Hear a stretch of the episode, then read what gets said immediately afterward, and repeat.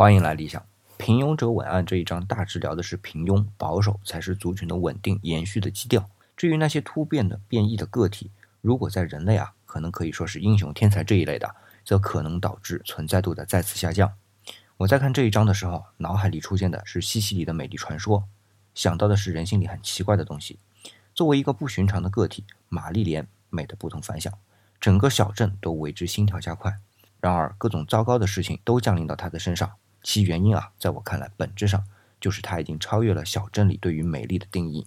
按照平庸者伟岸的论述啊，超越的、不寻常的、突变的个体一定会被打压，直到最终失去基因的延续。当到了影片结尾处啊，玛丽莲以略显苍老的面容再度出现在人们面前时，那些由小镇的人们施加的排挤瞬时就消失了。